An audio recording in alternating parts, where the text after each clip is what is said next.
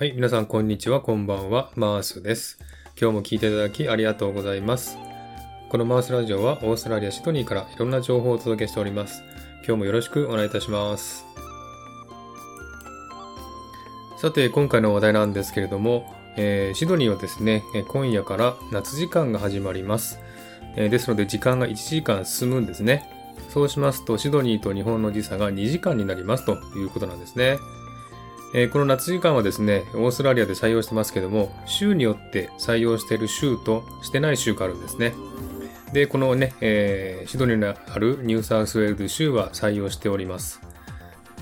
で、採用してない州がですね、クイーンズランド州、西オーストラリア州、ノーザンテリトリー州というね、これ3つの州は採用しておりません。ですので、時間は変わりません。けれども、他の州は1時間早まるんですね。ですので、えー時差がさらに増えるということですね。で、大体ですね、この夏時間はですね、えー日曜日の朝に始まるんですね。日曜日の朝2時、午前2時が午前3時になります。ですので、寝る前に時計を1時間進めて寝るんですね。そうすると朝起きた時に、えー正確な時間になります。で、いつもね、えー週末の日曜日の朝にね、えーこの夏時間が始まりますけれども、これ多分ですね、月曜日とか平日とかに始まりますとですね、多分仕事とか行ってる人がね、時間間違えてしまうんじゃないかということで、日曜日の朝に変えるということにしてると思いますね。えーこの夏時間ですけれども、えー10月の第1週目の日曜日から翌年の4月の第1週目の日曜日まで、だいたい7ヶ月ですね、続きます。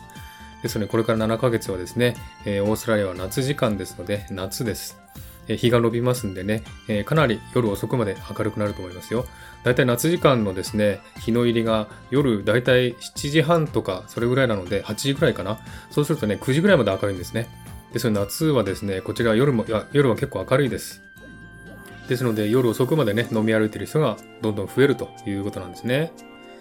で、どうしてね、この夏時間を採用したかということなんですけども、まあ、単純に言ってですね、仕事時間をもっと増やそうということでね、夏時間を採用したんですけども、特にですね、意味がないという人が多いんですね。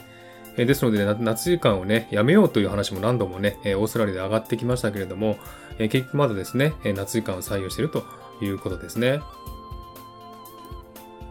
はい。ということでね、え今夜からシドニーと日本の時差は2時間となりますということですね。で、そうなるとね、ちょっと大変なのはですね、日本との時差が2時間ですので、日本で夜10時がですね、もうこちらでは夜12時なんですね。なので、ちょっと時間的にですね、え 2, 時間の時差はちょっときついなと思うんですね。例えば面白そうなね、ライブがスタンド FM で始まったという時ですね、その時間がですね、夜の12時でしたら、こちらは夜中の2時ですね。えーその時間にちょっと聞くのは辛いかなと思いますけれどもね、えーそんな感じちょっと2時間の時差はだんだん辛くなるなという感じがします。はい。